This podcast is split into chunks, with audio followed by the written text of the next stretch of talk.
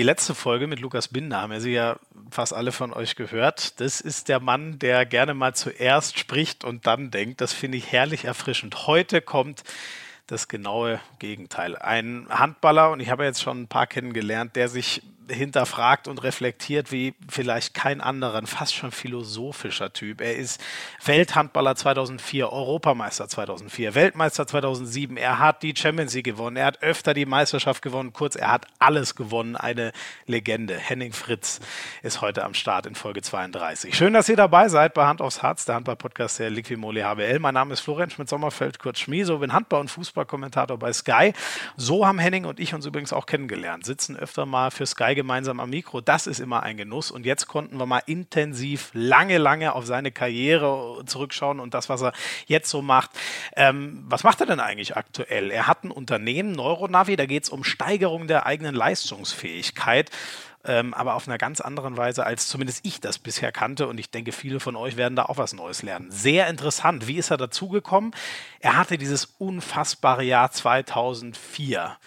Und dann ist er in ein ganz tiefes Loch gefallen. Er sagt, er stand ganz oben und hatte dann nur noch was zu verlieren. Er hatte eigentlich kein Ziel mehr vor, Augen, sondern nur noch irgendwie Ängste und Sorgen. Unglaublich spannende Zeit. Wie ist er da rausgekommen und äh, was arbeitet er heute in dem Unternehmen? Wir reden über alte Weggefährten. Nikola Karabatic zum Beispiel, über den er sagt, nicht das größte Talent, aber unfassbar, was der gearbeitet hat. Und er erzählt uns, was ihn persönlich an Nikola Karabatic so beeindruckt. Wir reden über den Abbruch der HBL-Saison. Da hätte Henning sich was anderes gewünscht. Andere Lösung. Er schielt so ein bisschen auf die Basketballer und erklärt uns, was aus seiner Sicht ganz klar die allergrößte sportliche Herausforderung wird wird, wenn es dann wieder losgeht. Und dann machen wir noch einen kleinen Ausflug in den Münchner Handball. Ich wünsche euch viel Spaß mit unserem Welthandballer von 2004, mit Henning Fritz.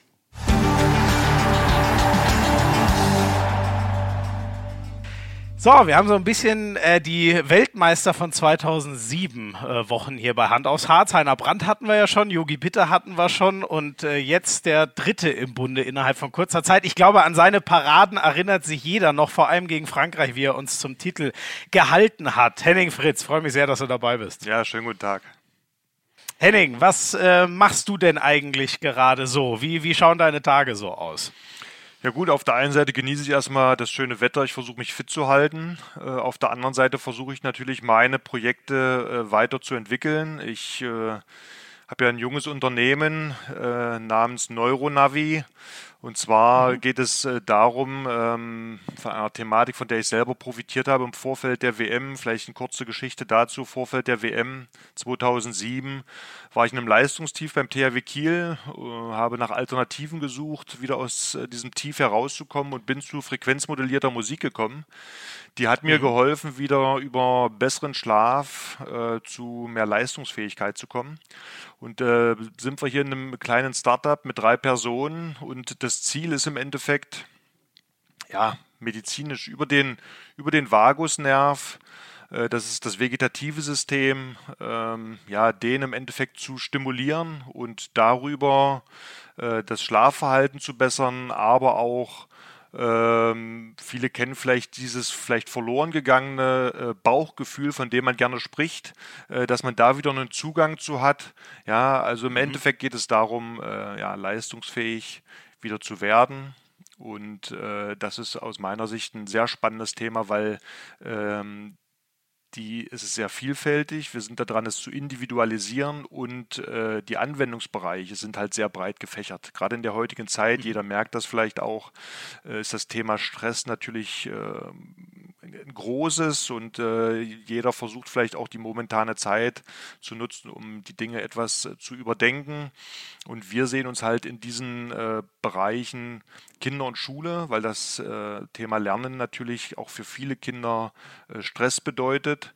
Äh, deswegen mhm. entwickeln wir mit Neuronavi Kooperationen in diesem Bereich äh, des, des Lernens, äh, haben Kooperationspartner wie den Verlag Bildung Plus in Heidelberg, wo es darum geht, Kindern überhaupt erstmal über das Thema Achtsamkeit bzw. mentale Stärke sich selber erstmal zu erkennen und dass sie auch erkennen, was sie tun und wie sie sind, äh, beziehungsweise wie sie reagieren auf die unterschiedlichen Tageseinflüsse, dass das nichts Verkehrtes ist. aber sie sollen lernen, damit umzugehen und aus diesem Umgang mit den alltäglichen Themen eine mentale Stärke zu bekommen. Ja, und wir wissen, dass aus Unsicherheit natürlich man nicht in der Lage ist, ich sage mal, sich zu entwickeln. Und äh, das Thema Lernen natürlich da ein ganz wichtiger Faktor ist. Ein weiteres Thema ist natürlich der Spitzensport. Die Spitzensportler merken relativ schnell, was ihnen gut tut und was ihnen nicht gut tut. Das Thema Regeneration ist da ein sehr wichtiges, weil wir haben viele Ansätze und Anwendungen, wie wir vielleicht noch besser, noch mehr, noch schneller trainieren können oder um in den einzelnen Bereichen besser zu werden. Aber in dem Thema Regeneration, da ist, glaube ich, noch viel Potenzial. Ich habe es vorhin angedeutet, dass ich das Thema zu meiner aktiven Zeit äh, nicht so auf dem Schirm hatte und deswegen auch in also ein Leistungstief abgeglitten bin und äh, mhm. ich viel Potenzial sehe, gerade im Spitzensport äh, Leistung zu entwickeln über mehr Bewusstsein über das Thema Regeneration. Ja, und dann, äh, ich nehme jetzt einfach mal den, den, den Umgangsbegriff äh, BGM aus dem, aus dem äh, betrieblichen Gesundheitsmanagement, auch wenn der Begriff mhm. vielleicht ein bisschen überholt ist, dass viele Unternehmen natürlich versuchen, für ihre Mitarbeiter etwas zu bekommen, wo sie die Mitarbeiter ja leistungsfähiger machen können, achtsamer, ja, auch wenn nicht für jeden Einzelnen es immer darum geht, leistungsfähiger oder, oder, oder an, den, an den Spitzensport sich zu orientieren, sondern einfach den alltäglichen Anforderungen gerecht zu werden, ja, die auf der einen Seite mhm. beruflich sind, auf der anderen Seite natürlich das Privatleben. Auch hier sehen wir Neuronavi mit einem starken mit einer starken Position und äh, der vierte Punkt ist ähm, der medizinische Bereich, wo man, wo ein Therapeut zum Beispiel versucht, von außen den Körper zu unterstützen bei der Selbstheilung. So ist unser Zugang über die Frequenzmodulation, über Muskeln und Fasern im Ohr, das System bei der Selbstheilung, möchte ich es mal sagen, zu unterstützen. Also das mal in einigen wenigen Worten. Du merkst schon, es ist sehr umfangreich und sehr medizinisch. Und ein Herzensthema von dir. Auf ne? jeden das Fall. Es hat, mir damals, es hat mir damals geholfen, wie gesagt, aus diesem Leistungstief herauszukommen. Äh, ich bin glücklich gewesen, dass ich den Heiner, den Heiner Brandt äh, überzeugen konnte. Der hat das Thema ja mit im Vorfeld bzw. während der WM mit eingebaut. Und äh, kann das und möchte auch gerne jetzt hier die Situation nochmal nutzen, da dem Heiner natürlich äh, äh, ja, Dank zu sagen, weil äh, es war für ihn ja keine einfache Entscheidung, den Torwart, der beim THW Kiel auf äh, Platz 3 mehr oder weniger war, ein halbes mhm. Jahr keine Spielanteile bekommen hat, dann bei der eigenen, bei der Heim-WM äh, mit einzubauen. Also das war schon ein gewisses Risiko. Freut mich natürlich, dass er das Risiko eingegangen ist und ich mit äh, Leistung dann die Mannschaft entsprechend äh, unterstützen konnte. Ja, ja. Hat, hat sich, glaube ich, für alle Seiten sowas von ausgezahlt. Ähm, das war jetzt schon mal so ein Anreißer, was noch kommt. Ähm, ich weiß gar nicht, ob es, ähm, das ist wahrscheinlich gar nicht so leicht zu verstehen, was ihr da mit Neuronavi so macht, aber könntest du mal erklären, was so deine spezielle, äh, was gibst du denn an Input oder wa was ist deine Rolle dort? Naja, ich habe es angedeutet, äh, dass ich äh, mit diesem Thema schon lange konfrontiert bin. Also ich sehe mich als Person, der selber angewendet hat, ja, der selber davon profitiert hat. Also ich sehe mich natürlich als auf der einen Seite als das Gesicht, auf der anderen Seite aber als auch als Repräsentant entsprechend äh, die Kontakte äh, herzustellen, um den Mehrwert, den ich selber, den ich persönlich erlebt habe, zu schildern und darüber zu sprechen, um dann aber auch, ähm, ich sag mal, entsprechend Kooperation einzugehen. Ich hatte vorhin die vier äh, Bereiche genannt gehabt, in denen denen wir uns bewegen, um da entsprechend äh, Mediziner zu gewinnen, zu sensibilisieren für dieses Thema. Wir sind dabei natürlich äh, Studien äh, zu erarbeiten, um den medizinischen Mehrwert in den einzelnen Bereichen äh, aufzuzeigen. Ja, also das, wir, wir arbeiten am Endeffekt in vielen Bereichen. Äh, auf der einen Seite entsprechend das äh, Produkt weiter zu entwickeln und zu individualisieren. Das ist ja die Herausforderung. Und äh, Kooperationspartner zu gewinnen, um äh, auf der einen Seite das Produkt mit einer Dienstleistung äh, zu versehen, um einen noch höheren Mehrwert für den Anwender und Nutzer zu erarbeiten. Mhm. Und ähm, jetzt, jetzt ziehen wir das vielleicht einfach vor. Ähm, also wie es dazu kam, würde ich dann gerne nachher mit dir besprechen. Aber wie hat das denn bei dir eigentlich konkret äh, funktioniert. Was hast du da gemacht und wie hat das auf dich gewirkt, dass du da zu deiner Leistungsfähigkeit äh, vor, jetzt sind es schon ja, 13 Jahre äh, damals äh, wieder gefunden hast? Ja, 13, also als, als ich das ge gespürt habe, war ja eigentlich auf dem sportlichen Höhepunkt. Ähm, das Jahr 2004 war für mich ähm, sportlich das erfolgreichste. Wir waren mit dem THW Kiel erfolgreich. Wir sind Europameister geworden 2004 im Januar. Im Sommer in Athen haben wir die Silbermedaille gewonnen. Ja. Äh, wir hatten eine großartige Mannschaft. Ich habe es jeweils geschafft, in den Turnieren äh, ja, ich wurde ins All-Star-Team jeweils gewählt und die Krönung äh, war dann im Januar 2005, als äh, ich als erster Torwart zum Welthandballer äh, geehrt wurde, was ja. für mich natürlich ja nie denkbar war. Und damit kann ich noch nicht mal sagen, dass ein Traum in Erfüllung ging, weil das war jetzt gar nicht mein, mein, mein Ziel. Äh, mein Ziel war natürlich der Beste zu sein, aber daran zu glauben, mhm. dass man da in irgendeiner Form die Ehrung bekommt zum Welthandballer, ja, das war außergewöhnlich und ich interpretiere das natürlich im, im Nachgang, dass damit in mir drinne vielleicht ein Ziel, ja, vielleicht erfüllt wurde und damit vielleicht die Vision, was kommt jetzt, verloren gegangen ist. Also das mhm. war nicht mhm. bewusst, also ich habe mich nicht bewusst hingesetzt, so jetzt habe ich alles erreicht und äh, nu ist gut, jetzt äh, ähm, genieße ich. Machen wir mal langsam. Genau, jetzt machen wir mal langsam, sondern es war vielleicht der Fokus und der Umgang, äh, dass ich darauf nicht gut vorbereitet war oder mich nicht gut vorbereitet habe, dass ich dem jetzt gerecht werden wollte. Das heißt, jetzt fing es an, dass ich etwas zu verlieren hatte, weil ich wollte dem ja gerecht werden. So und damit ist einfach der Fokus und der Blick mhm. auf die jeweilige Situation etwas verdreht und äh, nicht zielorientiert. Ja, ich mhm. bis dahin, ich wollte immer der Beste sein, ich wollte mit den Mannschaften erfolgreich sein und und und. Das war jetzt mehr oder weniger erreicht und äh, ja, jetzt hatte ich was zu verlieren. Und das ist natürlich eine schwache, eine schwache, ja, wie soll ich denn sagen, schwache Orientierung. Also das ist kein Ziel, ja, weil das ist ja eine Angst und eine mhm. Sorge. So und äh, in dem mhm. Zuge mhm wie gesagt, ging Leistung verloren. Äh, ich konnte mich nicht mehr, ich konnte den Ball nicht mehr fokussieren, was aus meiner Sicht eine Stärke war. Ich habe mich oftmals in die Spiele mehr oder weniger emotional reingebissen. Das war jetzt nicht unbedingt ausschließlich nur aus, äh, dem großen Talent und gewissen Fähigkeiten äh, zuzuschreiben, sondern ja, ich konnte mich da, glaube ich, sehr, sehr gut emotional reinbeißen. Und diese Emotion, an die bin ich nicht mehr rangekommen. Ich hatte nicht mehr diese Energie und mhm. ähm, ich hatte das Bedürfnis, sehr viel zu schlafen, aber der Schlaf, den ich bekommen habe, der war nicht mehr erholsam. Ja, und damit ja, bin ich immer kraftloser geworden. Und ähm, medizinisch wurde versucht, über die Blutwerte zu beurteilen, ob da irgendwo ein Mangel ist. Die Blutwerte waren gut und damit war ich zu der damaligen Zeit austherapiert und habe dann entsprechend nach. Da gab es gar keinen Ansatz. Sie haben nein. gesagt, es gibt keinen Ansatzpunkt. Nein, mehr. nein. Mhm. Also aus medizinischer Sicht war das Einzige, was sie äh, gemacht haben, wie gesagt, Blutwerte zu nehmen. Sind ja dann meistens die Eisen, ja, Magnesium und so weiter, was getestet wird. Die Werte waren alle gut. Und damit war ich aus, äh, ja, ich sag mal, medizinischer Sicht austherapiert. Und ich habe dann nach Alternativen gesucht. Und äh, weil ich gespürt habe, das ist jetzt nicht nur mal ein kurzfristiges Leistungstief, was ja immer mal kommt, mhm. sondern ich habe gespürt, okay, irgendwas ist da, woran ich nicht mehr, wo ich keinen Zugriff mehr habe. Also dieses, diese Magie, wenn man das sagen darf, die war irgendwo verloren, ja, die ist verloren gegangen. Ja.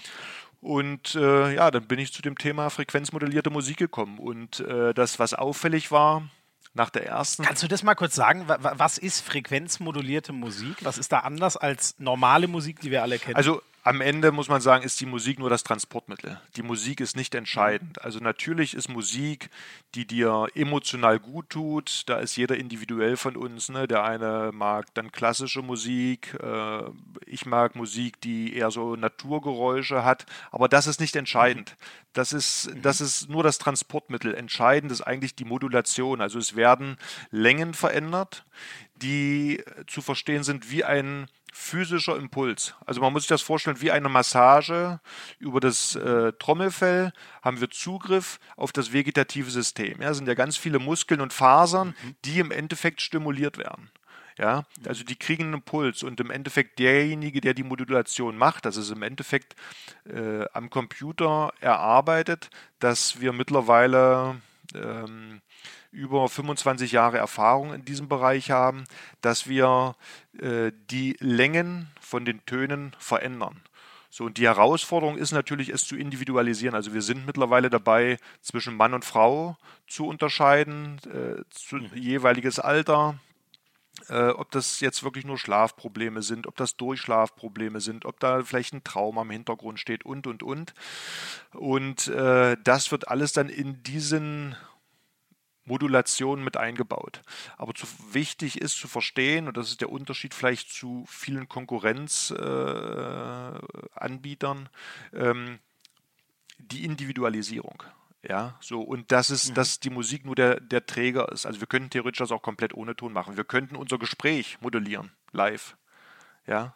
Okay. Also mhm. das ist ganz vielfältig, diese Möglichkeit, und das macht das Thema natürlich sehr, sehr spannend, weil, wie gesagt, ich hatte es vorhin angedeutet, äh, gerade Kinder und Schule, äh, da ich selber das weiß, dass äh, ich bin ja mit 14 auf die Sportschule, mit 14 auf die Sportschule ja. gekommen. Ach so, als, oder seine eigene Als eigene Erfahrung, natürlich auch bei ja. den eigenen Kindern dass das Lernen natürlich irgendwann nicht mehr diese Leichtigkeit und nicht mehr dieses, diese Neugier, die ein kleines Kind eigentlich hat, geht leider irgendwann mhm. verloren. Und äh, ich glaube, dass da viel Potenzial drin ist, äh, wenn man es schafft, die Kinder in, eine, in einen ausbalancierten Zustand zu bringen und vielleicht Defizite, die aus den ersten Jahren kommen. Also es kann ja zum Beispiel sein, dass ähm, äh, das äh, Schreiben und Lesen ein Problem ist. Ja, weil ich einfach von Anfang an äh, entweder motorisch beim Schreiben ein Problem habe oder beim Lesen, weil guck mal, wenn wir lesen, du, du liest ja nicht jeden einzelnen Buchstaben und hängst ja aneinander, sondern aufgrund der Erfahrung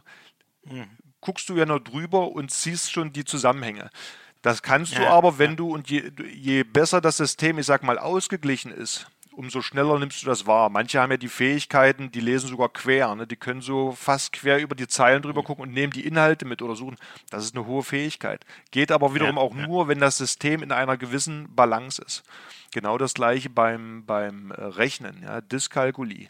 Wenn du die, wenn du kein Gefühl hast als Kind, wie das Verhältnis zwischen den Zahlen 1, 10 und 100 ist, ja, also welche Dimension dazwischen steht, ja, ja. dann hast du gar kein Gefühl. Dann fällt es dir immer schwerer, dann irgendwann mal zu rechnen, äh, Prozentrechnung, weil du gar kein Gefühl hast. Und ähm, je größer natürlich die Rechen oder, oder, oder die Anforderungen werden, umso schwieriger wird das. Und wenn du die Grundlagen nicht kannst, bedeutet natürlich alles andere Stress für dich. Ja, so deswegen ist es eigentlich immer wieder wichtig, die Basics zu können und zu erlernen, was eigentlich auch auf den Sport äh, bezogen wichtig ist. Wenn man an mhm. den Basics, da muss man sich wirklich vorstellen, wie, wie den Hausbau, wenn das Fundament gut ist, dann kannst du oben eigentlich unendlich draufbauen.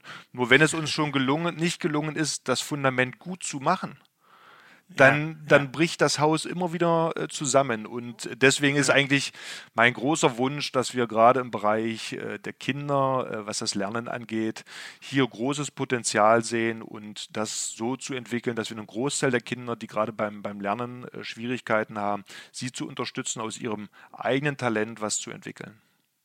Mhm.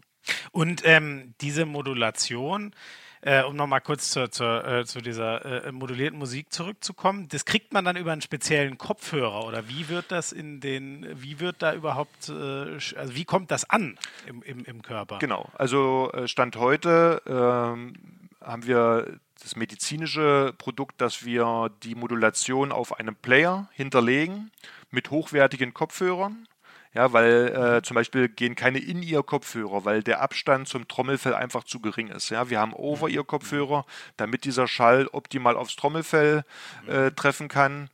Äh, und wir haben ein entsprechendes äh, Abspielgerät, wo diese Daten mehr oder weniger hinterlegt werden. Wir sind äh, daran, das entsprechend auch auf einer äh, Online-Plattform darzustellen.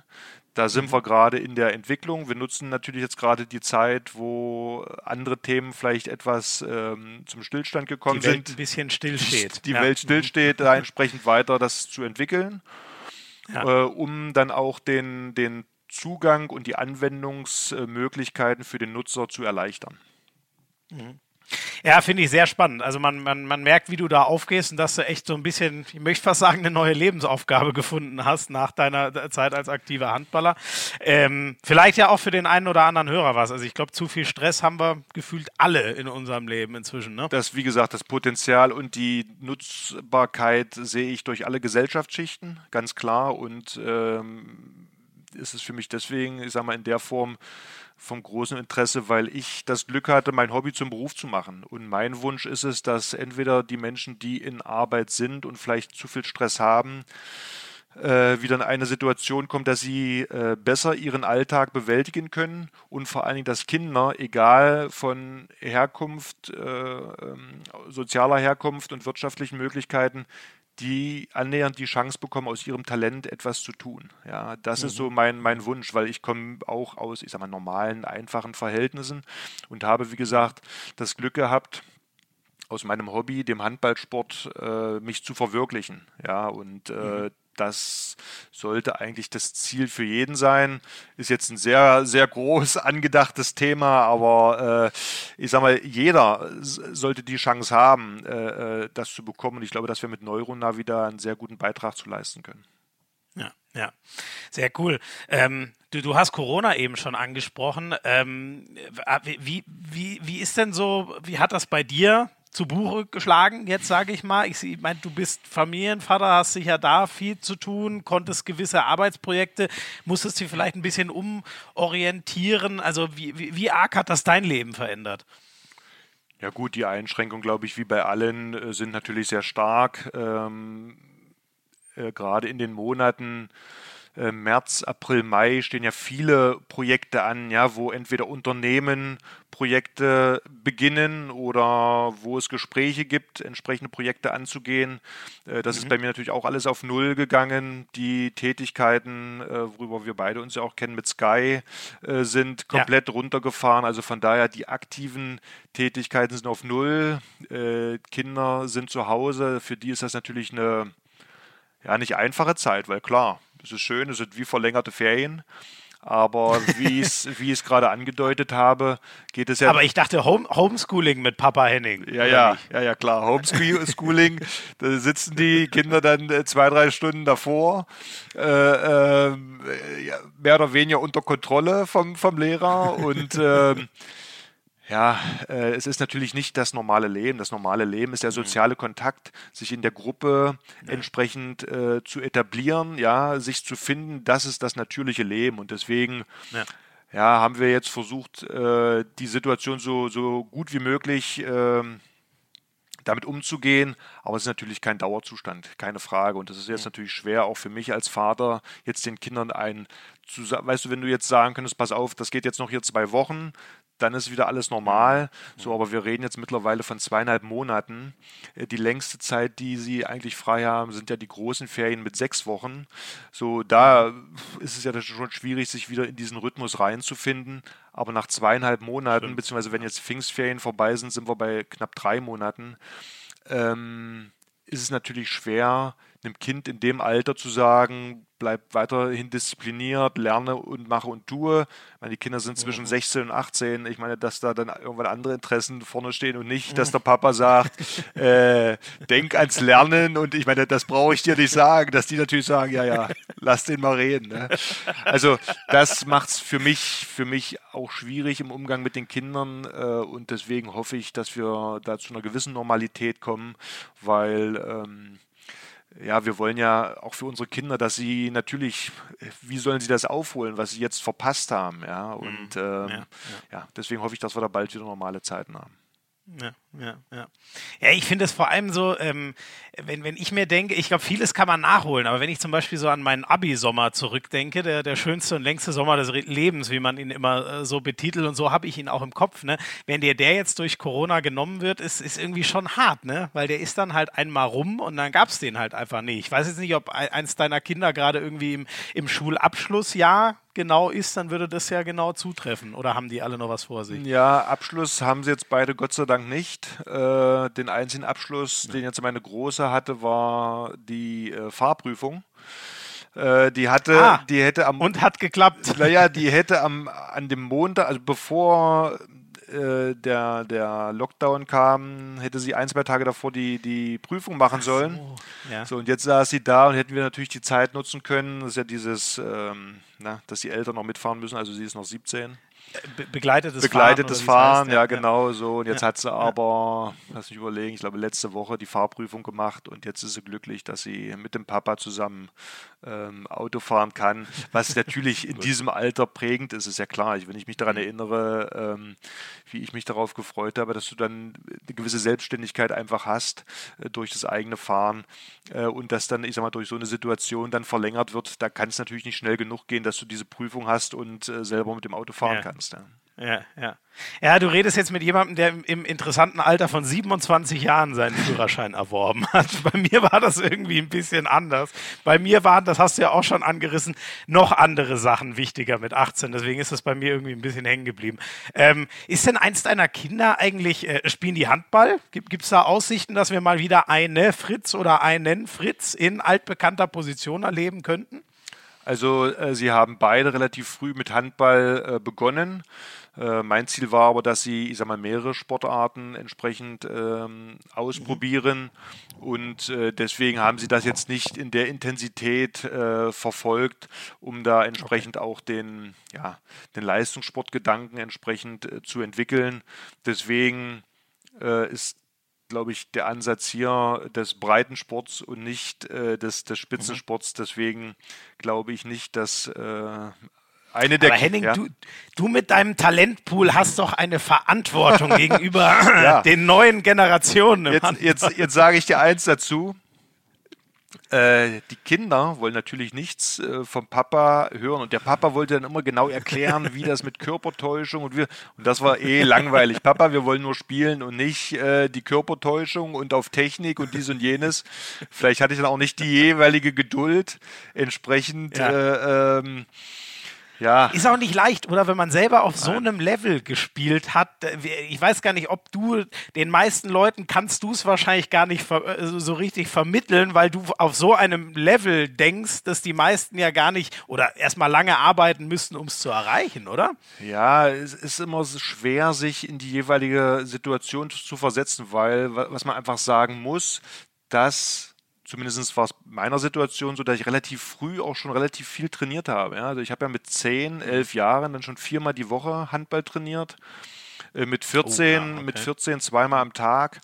Also es ist natürlich, um entsprechend in so einen Bereich zu kommen, brauchst du Wiederholung. Und im Ideal hm. mit höchstmöglicher Qualität. Und ich glaube, dass das gerade durch das DDR-Sportsystem gegeben war. Und deswegen hatte ich einfach auch ganz andere Voraussetzungen. Dadurch, dass ich eh mich gerne bewegt habe, ich stand natürlich auch gleich relativ früh äh, im Handballtor, habe ich natürlich so viel Erfahrung mehr oder weniger gehabt ähm, und gemischt gepaart mit entsprechendem Ehrgeiz. Ja, da war es vielleicht irgendwo mhm. notgedrungen, dass du eine gewisse Entwicklung äh, machen musst. Und äh, das war jetzt aber auch nicht mein, ja, es, ja, aber die, die Konstellationen sind nicht immer so. Wenn du die Leute siehst, die entsprechenden ja. Weg gegangen sind, da ist einfach die Anzahl der Trainingseinheiten wichtig. Natürlich entsprechend mhm. gepaart mit, mit äh, Talent, mit Ehrgeiz. So, das wirst du bei jedem Sportler hören, der entsprechende Sachen erreicht hat. Im Moment ist er gerade aktuell äh, von einem äh, nicht ganz unbekannten Basketballer, äh, was der für einen Ehrgeiz äh, an, ans Tageslicht gebracht hat. Ich meine, das ist ja weit von Michael Jordan, The Last Dance, meinst du? Ne? Genau, ist ja weit weg von dem, wovon wir reden. Ne? Aber daran siehst du mal. Das war ja fast schon krankhaft, oder? Ja, ja, ja, klar. Aber daran siehst du mal, wie diese, wie, wie Leute, die jetzt, egal ob im Sport oder in anderen Bereichen, du musst einen gewissen, ja, Orientierung haben, um dieses Ziel zu erreichen und vielleicht auch eine andere Orientierung als viele andere, die vielleicht sogar ein höheres Talent hatten, aber nicht diesen absoluten Willen, dieses Ziel mhm. zu erreichen. Und ich glaube, da gibt es auch kein Patentrezept. Man, jeder kann nur vielleicht seinen Werdegang schildern. Auf ja. der anderen Seite muss jeder aber seinen eigenen Weg finden, weil jede Kopie kann nie so stark sein wie das Original. Mhm. Jeder muss sein eigenes Original eigentlich äh, schaffen. Ja, Ja, ja ich glaube, das ist äh, auch was, was, was in dem Podcast immer gut rauskommt, wo wir ja auch hauptsächlich sehr erfolgreiche Handballer haben. Und ich finde auch, das kann man da gut raushören, dass es keine Universallehre gibt, sondern jeder schildert halt so, was ihm geholfen und oder vermutet vielleicht auch ein bisschen, was ihn nach oben gebracht hat. Mit Gewissheit kann man es ja auch nie so ganz genau sagen. Ne? Ja, ist vollkommen richtig. Und äh, was, glaube ich, wichtig ist, soweit ich mich erinnern kann, äh, beim Yogi, Yogi Bitter, hatte zum Beispiel einen Trainer, der ihn relativ früh äh, gefördert hat. Ich glaube, dass das auch ein mhm. wichtiger Part ist, auf der einen Seite als Jugendlicher diese Offenheit zu haben zu jemandem, ähm, der eine hohe Erfahrung hat und dann mhm. als äh, Trainer oder als Mentor ähm, dann ja dieses dieses Bewusstsein zu haben, wie, wie kann ich den Jungen wirklich fördern auf den unterschiedlichsten Bereichen. Also auf der einen Seite erstmal Technik, Schulung, auf der anderen Seite aber auch äh, mentaler Umgang mit den jeweiligen Situationen. Ja, und äh, wenn man die entsprechenden Bereiche frühzeitig entwickeln kann, äh, dann besteht die Möglichkeit äh, eigentlich auf jeder Position und auch zum Teil unabhängig von Talent, finde ich. Weil wenn du mhm. einfach gut trainierst, äh, versuchst offen zu sein für neue Themen und die Sachen entwickelst. Ähm, ich weiß nicht, ob das ein gutes Beispiel ist, aber ich möchte jetzt mal Nikola Karabatic. Ich glaube, es gibt viele andere mhm. Handballer. Mhm die höchstwahrscheinlich ein größeres Talent haben als er. Aber er hat sehr früh, okay. soweit ich weiß, äh, äh, Mentor, seinen Papa gehabt, der schon sehr früh mit ihm trainiert hat. Ne? Nikola Karabatic ist mit 17 mit Montpellier schon Champions League-Sieger geworden ja, und nicht nur als Spieler auf der Bank, sondern schon wirklich auf dem Feld. Das zeigt ja, wie früh er schon äh, intensiv in den Bereichen 1 gegen 1, Physis, äh, Psyche äh, mit den Situationen umgegangen ist. Und wenn du selber spürst, dass du gut vorbereitet bist auf die Situation, daran siehst du mal, dass das Alter dann schon fast gar nicht entscheidend ist. Mhm. Das ist mit Sicherheit eine Ausnahmesituation. Nikola Karabatic, wie, ja. wie er es ja bis heute ist, ein absoluter Ausnahmehandballer. Ja. Aber du siehst, dass mit entsprechendem Training und guter Vorbereitung Außergewöhnliches äh, möglich ist. Mhm.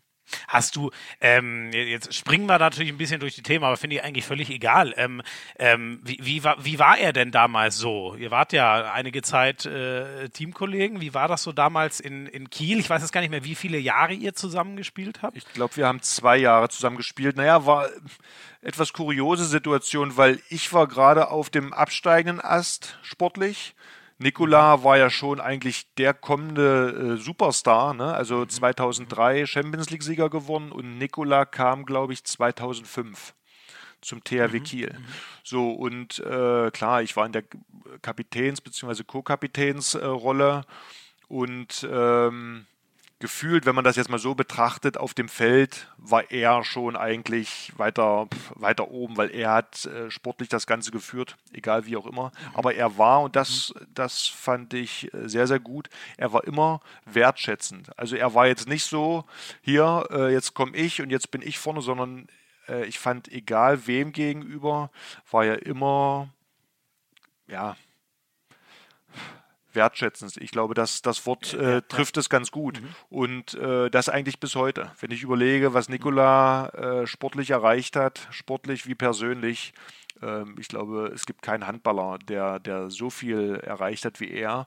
Und trotzdem, wenn ja. es zu einem Treffen kommt, äh, geht er auf dich zu, freut dich, äh, dich zu sehen, fragt, wie es geht. Äh, das hat man doch sehr selten. Ja, und ja, das, das cool. schätze ich an ihm. Und äh, das zeigt eigentlich seinen außergewöhnlichen äh, Charakter. Mhm. Wie ist denn das so? Du hast jetzt Yogi vorhin auch schon angesprochen. Ähm, bist du ähm, in, in der, mit, der, mit vielen aus dein, deiner ehemaligen äh, äh, Teamkameraden oder in dem Fall Nationalmannschaftskameraden, äh, bist du noch mit vielen Handballern in, in Kontakt oder bei was für Gelegenheiten sieht man sich noch so? Ähm, ja, wir sehen uns zumindest mit den, mit den All-Stars, ja, also mit den ehemaligen Nationalspielern, die jetzt nicht mehr aktiv sind. Äh, der Christian Schwarzer organisiert ja immer diese Spiele für einen guten Zweck. Mhm. Äh, da sehen wir uns, ja, leider auch jetzt in, in diesem Jahr alle Termine äh, abgesagt, aber da gab es dann gerade in den Sommermonaten doch viele äh, Events, bei denen wir uns getroffen haben und äh, ja, die die gemeinsame Zeit äh, äh, genossen haben. Äh, beziehungsweise dann. Und die Leistungen werden in der Rückschau immer besser, habe ich mir mal sagen. Auf jeden Fall. Eigenen. Auf jeden Fall. Also äh, dem steht nichts im Wege. Nein. Nein, also solange alle fit sind und noch laufen können, äh, genießen wir natürlich dieses Zusammenkommen und äh, dann haben wir auf ja, dem Feld zu stehen. Und äh, äh, mittlerweile muss man aber wirklich sagen, dass diese Highlights natürlich weit zurückliegen. Und wenn dann Kinder kommen im Alter von 10, 12, 13 Jahren, äh, dann merkst du oftmals, wie die Blicke erstmal hingehen, oh, den kenne ich nicht, und die Eltern dann erstmal Aufklärungsarbeit machen müssen, äh, wer das überhaupt ist. Ja. Okay. Aber das macht mhm. natürlich äh, äh, Spaß und wie gesagt, auch da hoffe ich natürlich, dass wir uns bald ähm, gemeinsam in der großen Runde äh, wiedersehen, um entsprechend entweder über alte Zeiten zu philosophieren oder aber auch zu sehen, wie der aktuelle Fitnesszustand von jedem Einzelnen ist. Und auch da, aufgrund ab und zu der, Mangel Spitzen, der mangelnden Fitness, äh, gibt es ja, natürlich genau. dann kuriose Situationen. Bisher, toi, toi, toi, ähm, äh, klopfe ich auf Holz, gab es bisher noch keine größeren Verletzungen und ich hoffe, dass es so bleibt. Ja, ja, das wünsche ich euch auch allen sehr.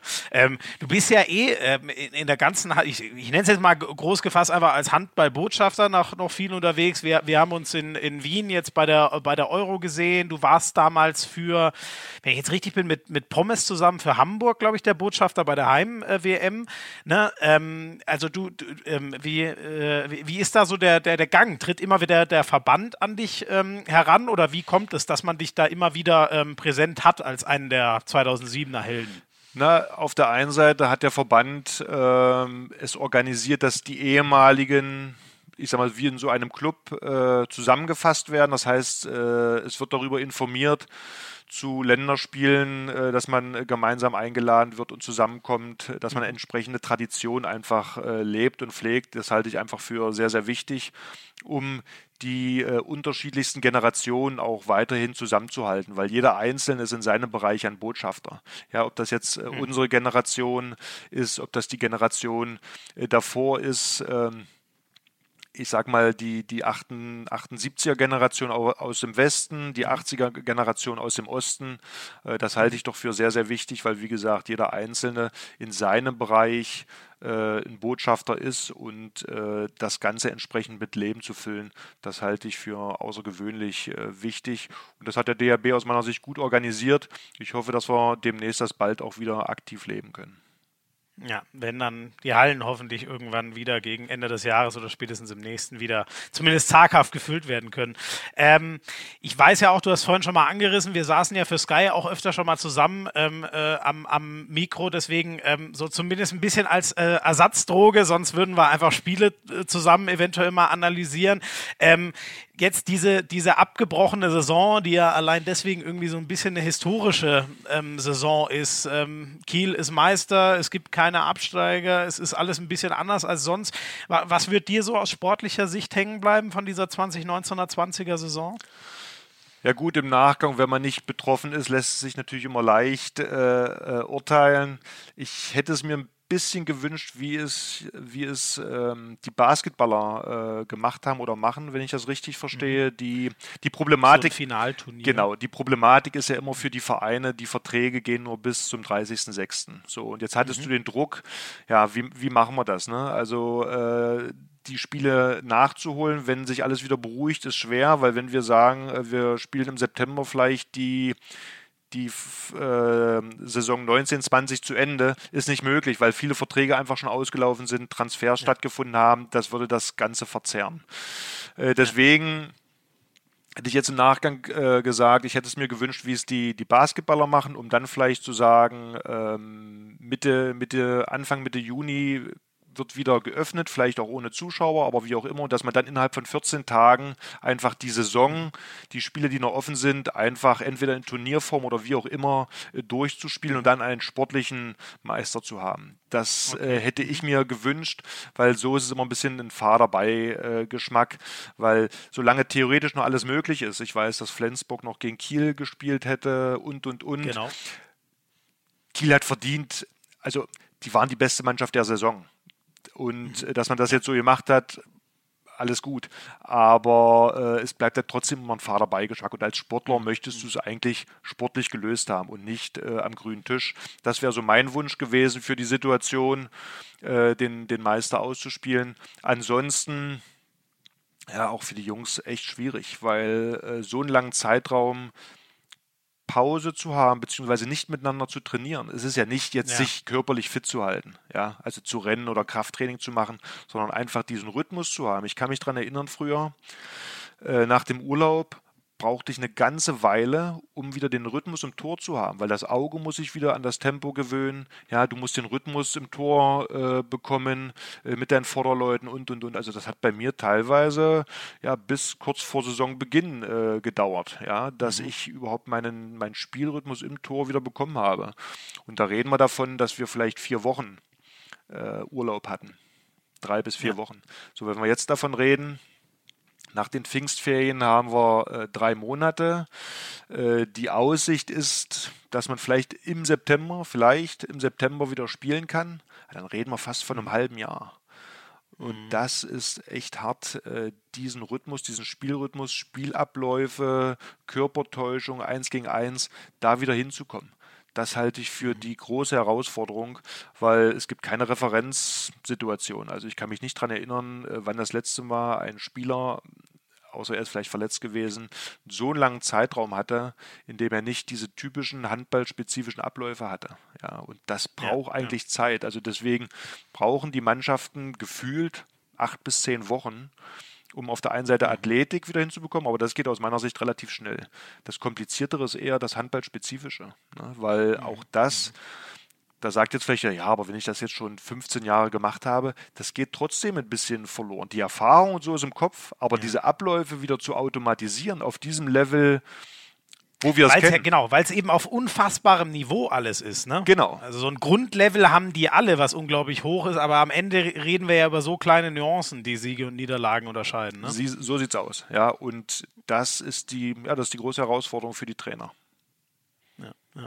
Hast du denn, ähm, äh, also ich meine, es ist irgendwie auch ein bisschen der Blick in die, in die Glaskugel, aber hast du ein Gefühl, was du glaubst, ähm, was das mit dem Handball äh, machen wird, diese Pause? Jetzt gehen wir mal vom, vom Fall aus, so ab September kann wieder gespielt werden, vielleicht erst mit leichter gefüllten Hallen und dann wird es hoffentlich irgendwann stückweise mehr und mehr und dann sind die Hallen hoffentlich in einiger Zeit wieder voll. Aber ähm, ist das für dich schon irgendwie absehbar, wie das den Handball verändern wird, diese, diese Corona-Krise?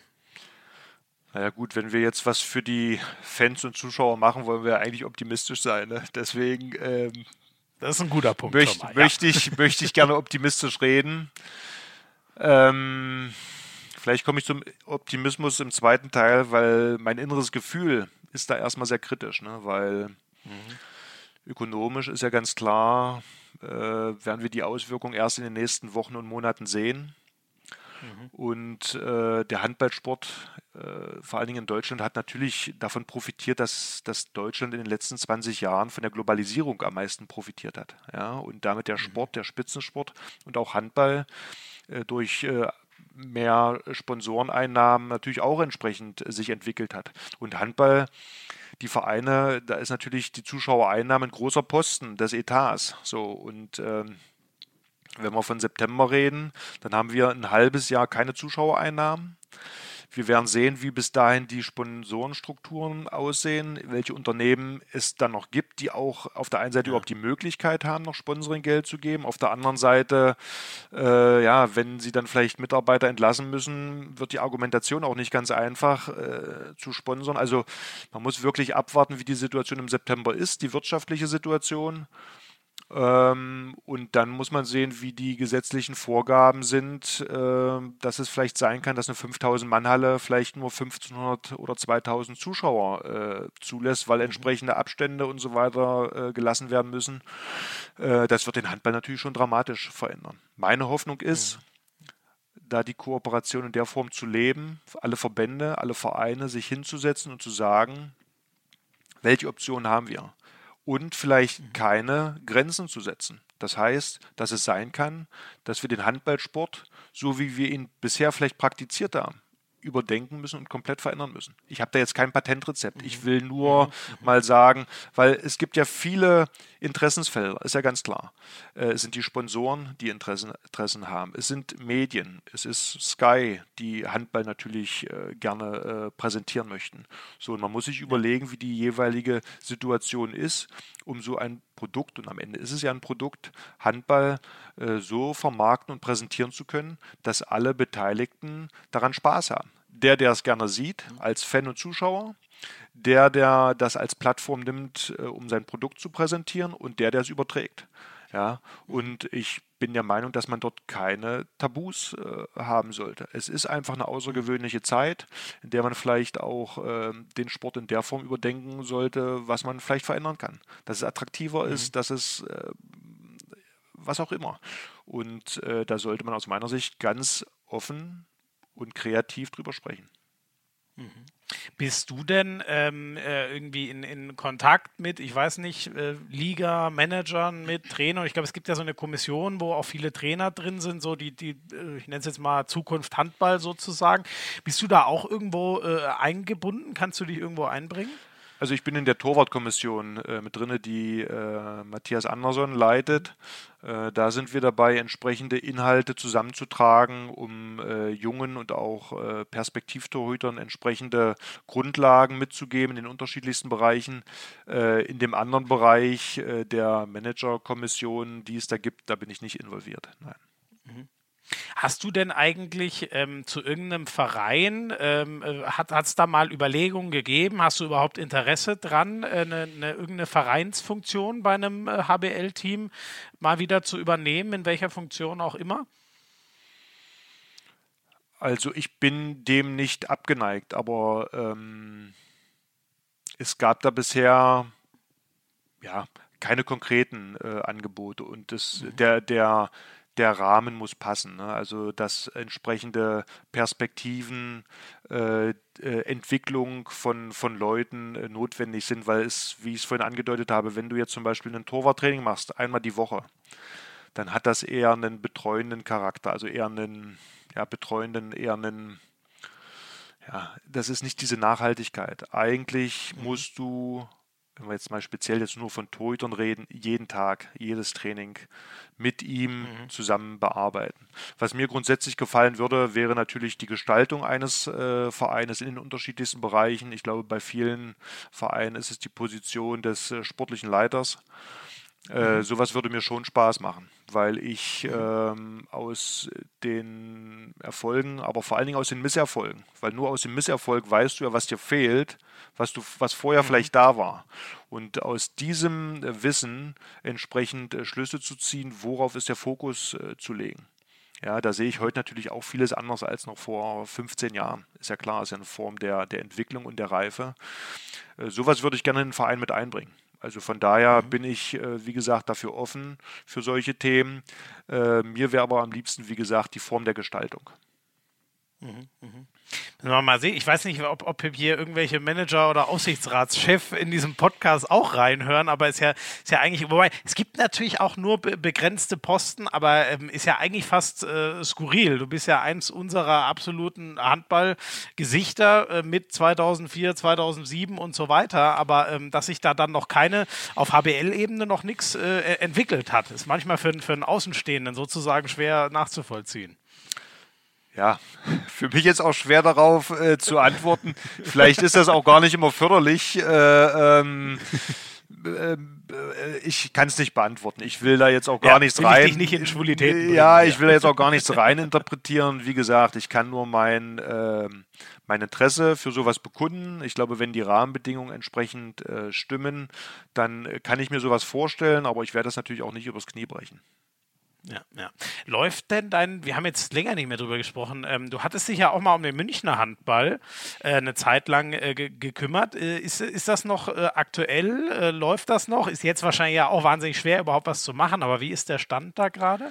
Ja, wir hatten äh, im Januar nochmal mit einem möglichen strategischen Partner ein Gespräch, die sich leider dann nicht für den Handballsport ähm, entscheiden konnten, wollten, was jetzt keine grundsätzliches, äh, ähm, keine grund grundsätzliche Absage war, aber zu dem mhm. Zeitpunkt damals äh, war es für sie nicht von Interesse.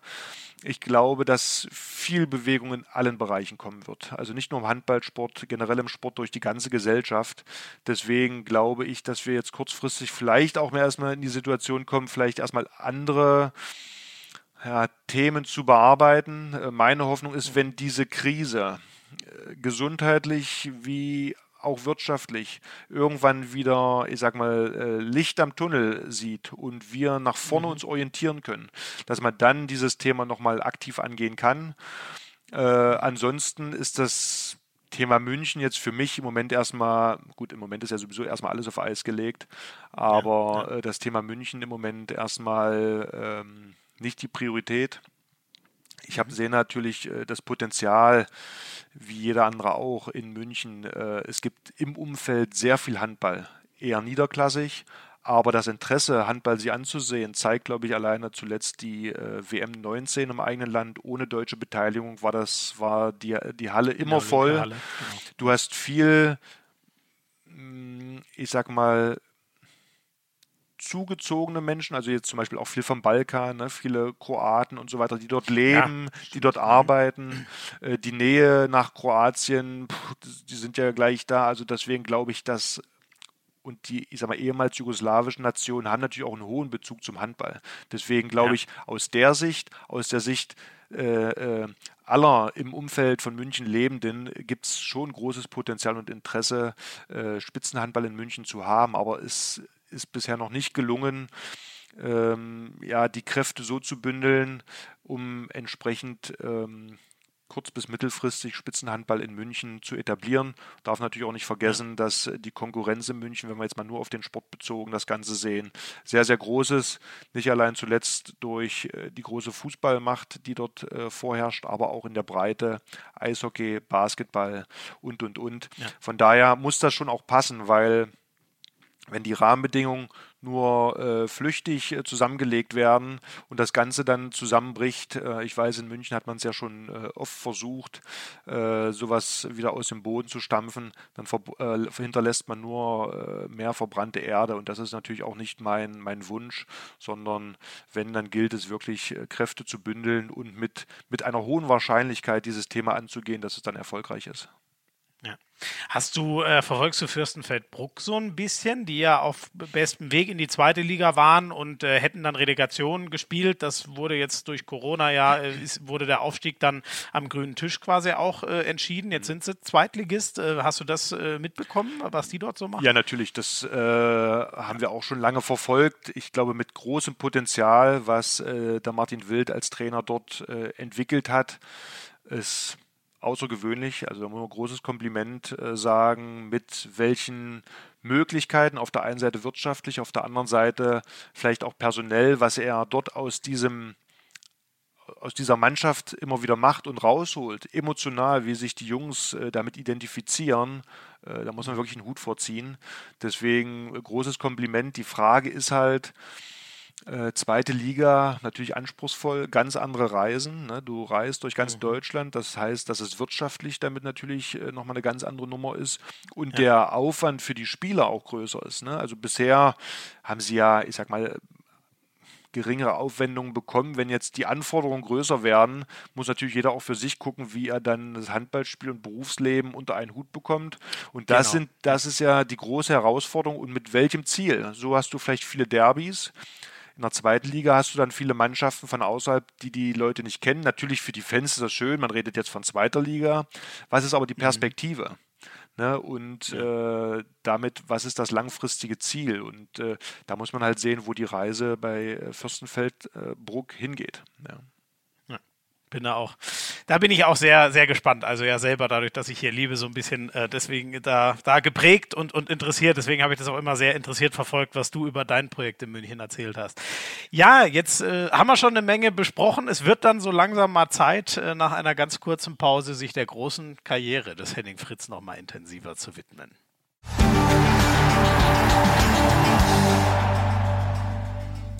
Das war Teil 1. Ich hoffe, es hat euch gefallen. Ich hoffe, ihr seid heiß auf Teil 2. Den gibt es nächste Woche. Da reden wir mit Henning Fritz über seine unfassbare Karriere. Er ist äh, groß geworden und gewachsen beim SC Magdeburg dann nach Kiel gegangen mit einigem ähm, Getöse, wie das so ist, wenn ein ganz großer seinen Heimatverein verlässt. Dort zur absoluten Weltklasse geworden, in ein Loch gefallen, sich wieder rausgezogen, Weltmeister 2007 geworden, dann zu den Rhein-Neckar-Löwen gegangen und erzählt uns all das nochmal, zum Beispiel, was in Kiel so gut war, wie unglaublich diese WM 2007 war und warum es bei den Rhein-Neckar-Löwen, obwohl da so viel Weltmeisterschaftsfinale von 2007 drin gesteckt hat, irgendwie nie so richtig gereicht und vor allem nicht zu einem Titel gelangt hat. Das gibt's nächste Woche.